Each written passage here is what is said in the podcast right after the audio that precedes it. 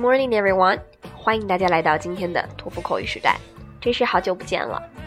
今天要为大家带来的是最近的一次托福考试，二零一六年十月二十二日的托福考试口语部分独立任务的回忆和分享。下面我们来对题目进行回顾和分析。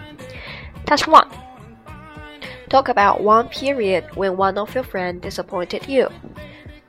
它这个题目问的是一个时期、一个阶段 （period），请谈谈某一个时期你的朋友让你非常非常的失望。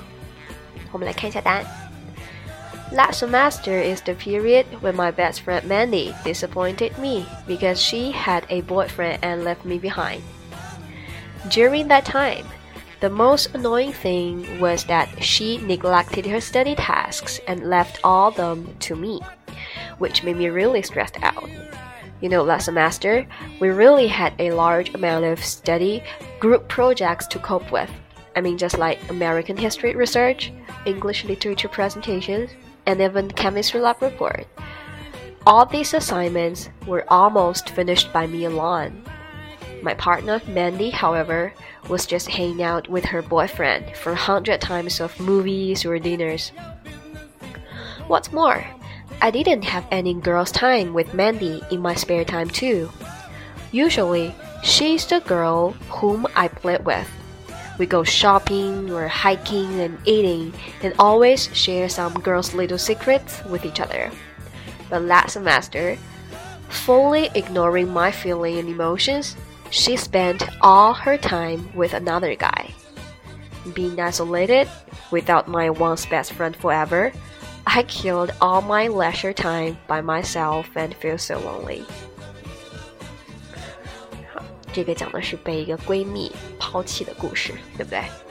好，下面我们来看 Test Two。Test Two, government should forbid bad language in TV program. Agree or disagree？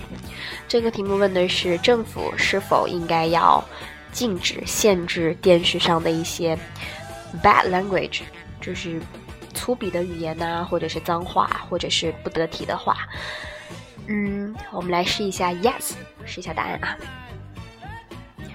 I do agree that government should forbid bad language in the TV program, and there are two reasons. First of all, bad language in TV programs will influence teenagers' words and behaviors. With the advancement of the telecommunication and mass media, TV now becomes an indispensable tool for the public to get access to the information. Due to its key role, the TV program should restrict the bad language to make sure it will build a right image to teenagers. Like my brother Tom, always talks to her mother with lots of four letter words learned from some popular talk shows. Now he is really used to these expressions and cannot correct them. Secondly, government has the power and right to restrict the bad language too.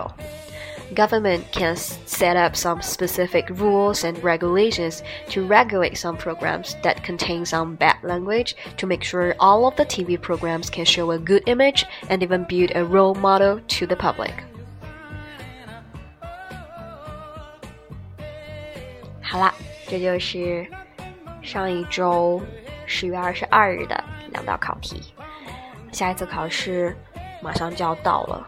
大家一定要多看题，多练题，加油哦！拜拜。